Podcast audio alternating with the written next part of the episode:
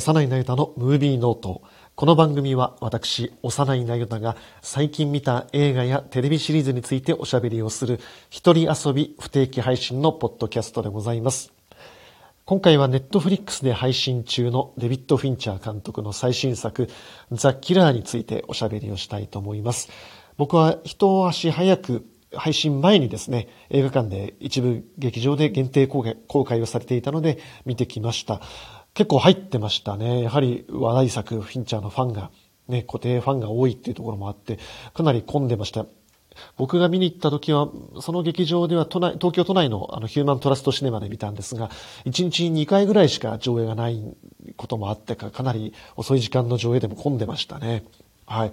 で、面白かったですね。2時間ちょうどぐらいしかない映画で、今回はあの、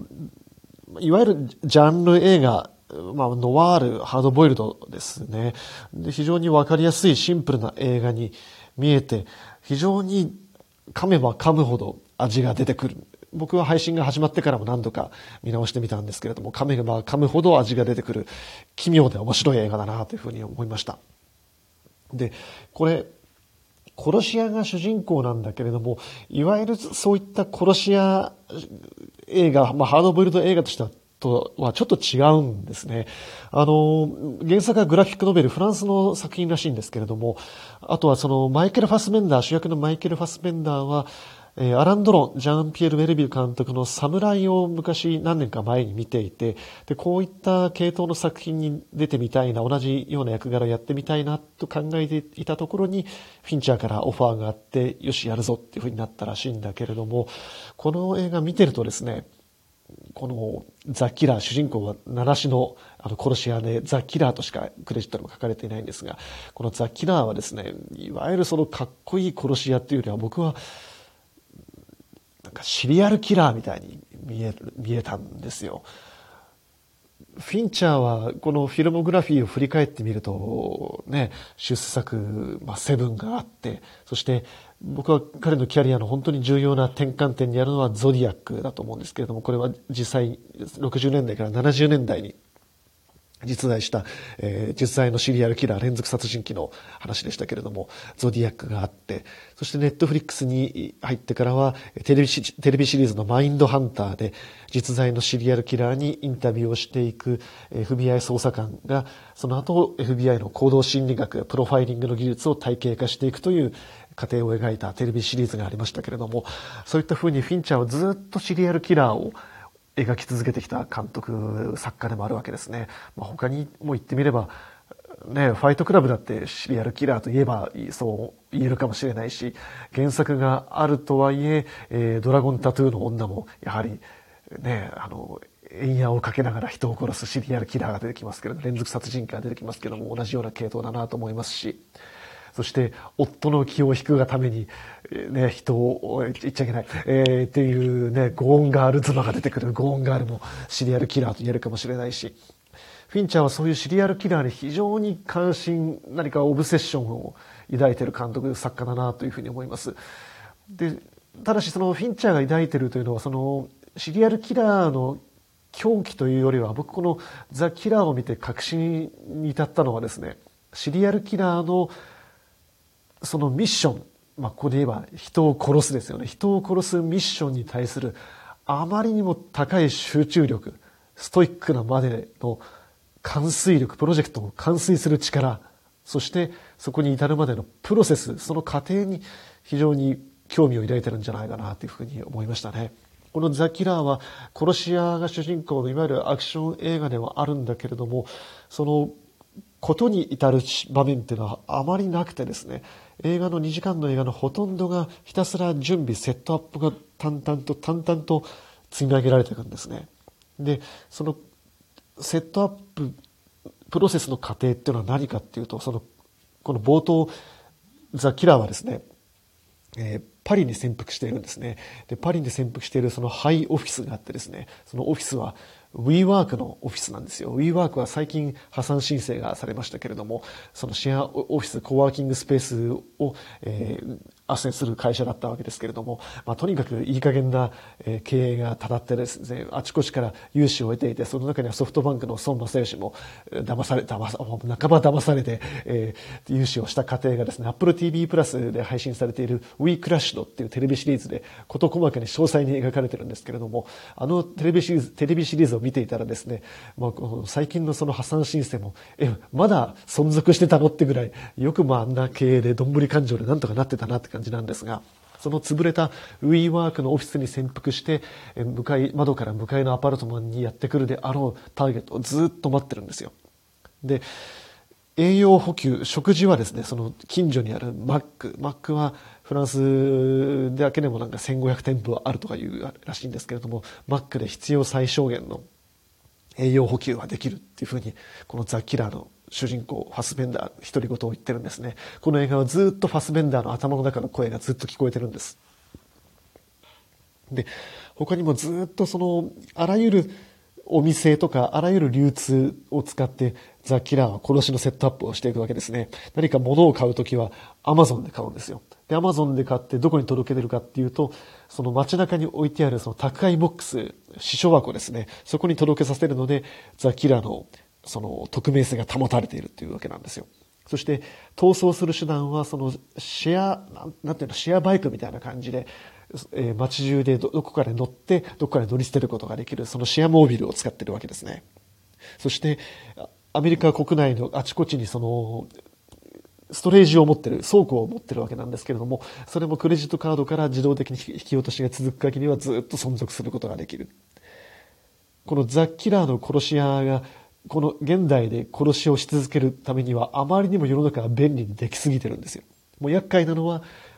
あちこちに張り巡らされているその防犯カメラから、まあ、いかにして目立たないようにするかっていうことだけなんですね。だから、このザ・キラーにおけるザ・キラーはですね、あんまりかっこいい格好はしてしてなくてですね、あの、ヨーロッパをえー、旅行しているあまり好かれていないドイツ人観光客という設定で非常に地味なダサい格好をしてうろうろうろうろしてるわけなんですよ。だからあんまりスタイリッシュではないアランドロンみたいなかっこよさいわゆる殺し屋映画のロマンチシズロマンチシズムみたいなものは全くなくてですね。だからこそ非常にこのザ・ッキラーはファスベンダー不気味なんですよ。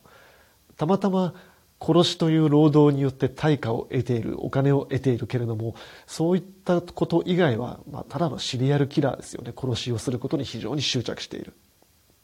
で、そんなザ・キラーがこの冒頭のパリでのミッションに大失敗をしてしまって、で、そこからどんどんどんどん事態が思わぬ方向に行くというのが今回のザ・キラーになってるわけですよ。で、僕まあ僕もそうだし、この映画を見た人は思ったのはですね、非常にその、仕事に対するプロフェッショナルとしてのこだわりがあるザ・キラーの独り言を聞いている人たちはみんな、あ、これってデビッド・フィンチャーのことなんじゃねえのっていうふうに思ったわけですよ。確かにデビッド・フィンチャーは非常にこのザ・キラーに感情移入して作ってるなと思いますね。そして感情移入してるのはさっきも言ったようにシリアルキラーのそのプロセスの過程なわけですよ。ザ・キラーは何度も何度も独り言を言うわけですね。感情移入はするなとか、準備は徹底的にしろ。徹底的に無駄を省いて、さらに無駄を省いてけっていうんですね。で、それはもう万全の準備をして、そして現場で完璧主義のそのフィンチャーそのもののスタイルスタイルなわけですよ。ただ誤解しちゃいけないのがですね、このザ・キラーは即興はするなとは言うんだけれども、フィンチャーは決して即興を意味嫌ってるわけではないんですね。あの、昔のインタビューとか、まあ、プロダクションのノートとかも見てるともわかるんですけれども、アクシデントを決して受け入れてないわけではなくて、最近のインタビューでもそうですけれども、スタッフは自分よりも優秀な、その分野、長けた人を使っているので、いろんな人の意見を取り入れながら、準備は徹底的にやるけれども、いろんな人の意見を取り入れながらやってるとは言っています。一番その有名なアクシデントがちゃんと、あの、現物映画に残ってるパターンっていうとですね、それこそ初期の出世作であるセブンですね、えー、ブラッド・ピット扮する刑事が、えー、犯人、ジョン・ドゥ、七種の男ですね、がいるのを見かけて、追いかけていく中盤のチェイスシーンがありますけれども、その過程でブラピが落ちてですね、高いところから高所から落ちてゴミ箱に突っ込むシーンがあるんですよ。で、そこでブラピは実はその腕にものすごい切り傷を負ってしまって、映画はフィルムはそのまま回っていて、ブラピはもう腕を抱えたままずっと走っていくんですね。で、ようやくカットがかかって、えー、どうしたの？ってフィンチャーが見に行くと、もうブラピの腕がものすごいばっくりえぐれちゃってて、フィンチャーが真っ青になったっていうのが、あの、有名な話なんですけれども、結局それはそのまま使われていて、映画の後半からブラピに扮する刑事はずっと腕に包帯を巻いてる状態で進んでいくんですね。っていうのアクシデントはきちんと映画に残ってるし、取り入れられている。あと、まあ、これもやっぱりブラピだけれども、ファイトクラブではブラピは結構アドリブが多かったみたいで、あの、タイラー・ダーデンの、えー、ブルース・リーのモノマネっていうのは、あれはブラピのアドリブだったらしいですね。ブラピは、あの、ブルース・リーが大好きという、まあ、いい、いいやつですね。はい。という具合に、あの、アドリブは必ずあるんですよ。で、フィンチャーは完璧主義ゆえに、時にはその、テイクを100テイク以上繰り返すっていう、まあ、油田というか、まあね、逸話がありますけれども、それも結局、役者が芝居を用意してきて、用意された芝居で演じる。でもそうじゃなくて、本当に何度も何度もテイクを繰り返して、これキューブリックも同じことやってますけれども、疲れ果てて全くその芝居のことを考えない無意識の状態から出てきているところをフィルムに収めていく。まあそれこそちゃんとセリフが完全に入っていて、自分が意識してないところで演技をしてるからいわゆる完全にメソッド状態に入っているものを取り入れていくっていうのがありますね。だから結局フィンチャーがアドリブを意味嫌ってるとか即興を嫌ってるわけではないんです。フィンチャーはそういう即興性も非常に興味を持ちながら持ってる監督でもあるし特にそのマインドハンターを見ているとですねマインドハンターっていうのは実在のシリアルキラーのその殺人シーンっていうのは一切再現はされない代わりに殺人鬼役の俳優たちがその殺人鬼たちが自分の犯行のプロセスをずっと語っていく様子をインタビュアーである FBI たちが聞き込んでいくわけですけれどもその過程においてその徹底的に準備をされた殺人連続殺人があるけれども中には必ず予想外の出来事が起きてその中に殺人鬼たちシリアルキラーたちは必ず適応して対処してで時にはその即興性を持って全くもって意外な新しい恐ろしい殺人に至ることもあれば失敗することもあるしそしてある時には同情してその場を離れていることもあるしっていう即興性も必ず含まれてるんですよ。僕は非常にこのマインドハンターとの接点が強い映画だなというふうに思っていてですね、マインドハンターはそのシーズン1のアバンシークエンス、もう冒頭1分ぐらいの本当に短いシーンなんですけれども、カンザス州パークシティっていうふうに、もう画面に字幕が、スーパーがドドンと出てきてですね、そこに住んでいる謎の眼鏡をかけた地味な男が出てくるんですね。で、その男は何をするでもなくずっとロープの結び方を確認してるんですよ。で、この男は誰かっていうと、BTK キラーっていうふうに後に言われてる男で、70年代から90年代にかけてもう何人も殺しをしてきた連続殺人鬼なんですよ。で、その男は普通に家庭も持ってるんですよ。多くのシリアルキラーに共通していることの一つとしては、まあ、たくさんいろんなシリアルキラーがいますが、あの、冷酷で本当に人間を他人をもう虫けらのように殺すようなやつもいればですね、普通に家庭を持ってたりとか、普通に友人がいたりとか、普通に近所付き合いをしてるやつとかも何人もいるんですよ。このザ・キラーのファスベンダーも、ね、恋人がいるんですよね。ドミニカ共和国のその隠れ家に恋人がいて、で、その恋人は本当に本当にファスベンダーのことを愛していて、で、彼の正体を口を割らないように拷問にも耐えきっている。でも、その一方でファスベンダーは、それ以外の人たちは本当に無慈悲にどんどんどんどん殺していく。シリアルキラーも本当にそうなんですよね。で、この BTK キラーっていうのも家族がいるけれども、家族がいながら何人も何人も殺していったんです。この BTK って何かっていうと、バインド、縛る、えー、T、トーチャー、キル、殺すっていうその3文字の頭文字から自分で取って命名して名乗っていたというふうに言われてるんですけれども、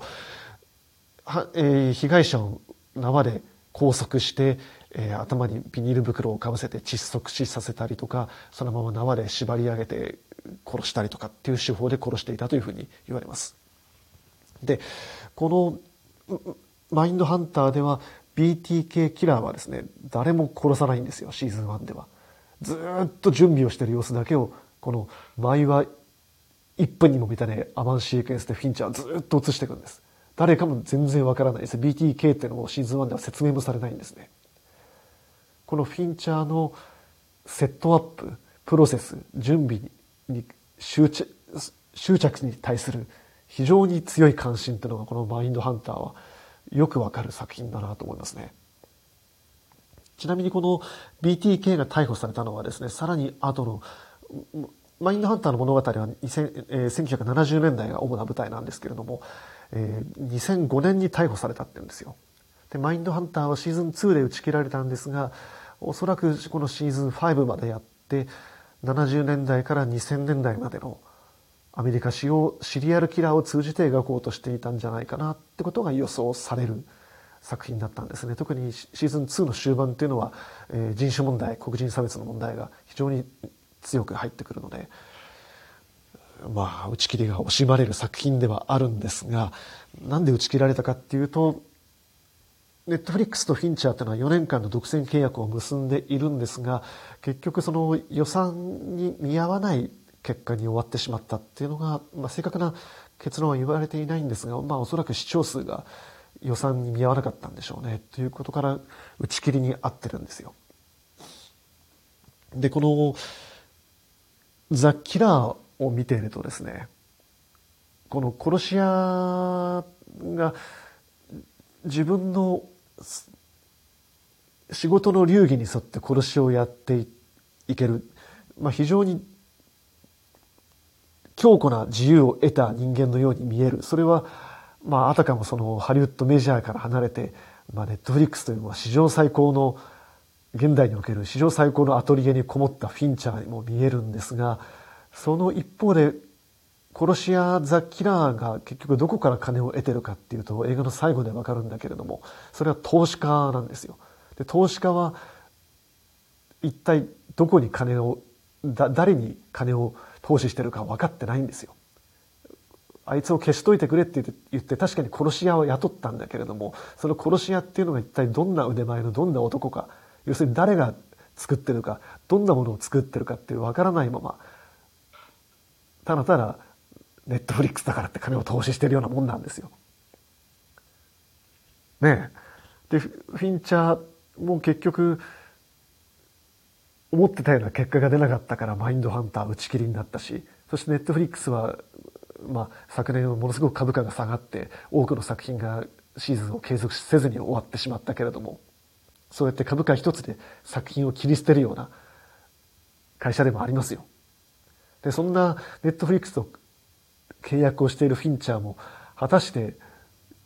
本当に自由なのか？ザ・キラーも本当に自由なのかっていうところは疑問があってその現代を支配している資本主義のシステムから逃れられないんですよ。殺し屋はあらゆるシステムを使ってアマゾンを使って、Mac を使って、WeWork を使って、まあ、WeWork がなくなったオフィスだけれども、を使って、あらゆるシステムを使って自分の仕事を達成していくけれども、結局そのシステムなしには成立していないわけなんですよね。っていうことを考えずにはいられないわけなんですね。この映画の最後のシーン、最後までちょっとこれネタバレですが喋っちゃいますけれども、セリフっていうのは非常にわかりづらいので、意味を汲み取りにくいんですが、僕も初めて見た時は、いわゆる定感、諦めなのかなと思ったんだけれども、そうじゃないんですよね。このザ・キラーは言うんですよ。人生は、その自分、人生の道っていうのは自分の後ろにしかない、自分が歩いた後にしかないっていうんです。運命っていうのはプラシーボ、偽薬だって言うんですよ。与えられた短い時間の中でそれを受け入れられない人は少数の一人ではないかもしれない。俺と同じなんだろう。多数の一人っていう、統治法、統治法で喋るからよくわからないんだけれども、結局何かっていうと、その、この映画結局、まあ、ザ・キラーが全部自分の心の内を喋ってるんで、よく聞いてると全部テーマを喋ってくれてるんだけれども、自分は常に誰かよりも優位で、優位に立た立たなくてはいけない。限られた一人でありたいって言ってるんです。限られた一人っていうのは何かっていうと、人生に、限られた人生に満足することなく常に高みを目指す人間でありたいってことなんですよ。そしたら、ダメだった仕事に関していつまでもこだわってなくていいってことなんですよ。その心は何かって言ったら、ね前半で言ってますね。そんなのどうでもいい。そんなの関係ねえって言ってるわけですよ。I don't give a fuck って言ってるんです。もう次の仕事だよ。人生は前にしか進まないんだから、次に進むべきなんだ。人生にす前に進むことは何なのかって言ったら仕事をすることなんだ。仕事をすることは何かって言ったら準備をすることだ。ひたすらセットアップをしていくことだ。ひたすらプロセスを積み重ねていくことだ。その先に徹底的に準備をしていった先に何か自分の満足できる作品が、仕事が、殺しができるかもしれない。その代わり、俺は誰かに縛られたりしてないことの抵抗を示したいんだろうねっていうのは、この準備した数の分だけ、ファスベンダー、ザ・キラーは物を捨てていくんですよ。準備が終わってミッションが終わったら、使ったもの、入手したものは全部片っ端から捨てていく。スマホを、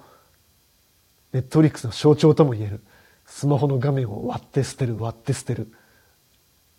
それを繰り返して、なんとかなんとか抵抗を示し続けていく。そんな殺し屋の仕事の流儀に、殺人鬼のシリアルキラーの仕事の流儀、プロセスへの執着に、フィンチャーは何か非常にシンパシーを得てるんじゃないかなっていうふうに僕は思いました。はい。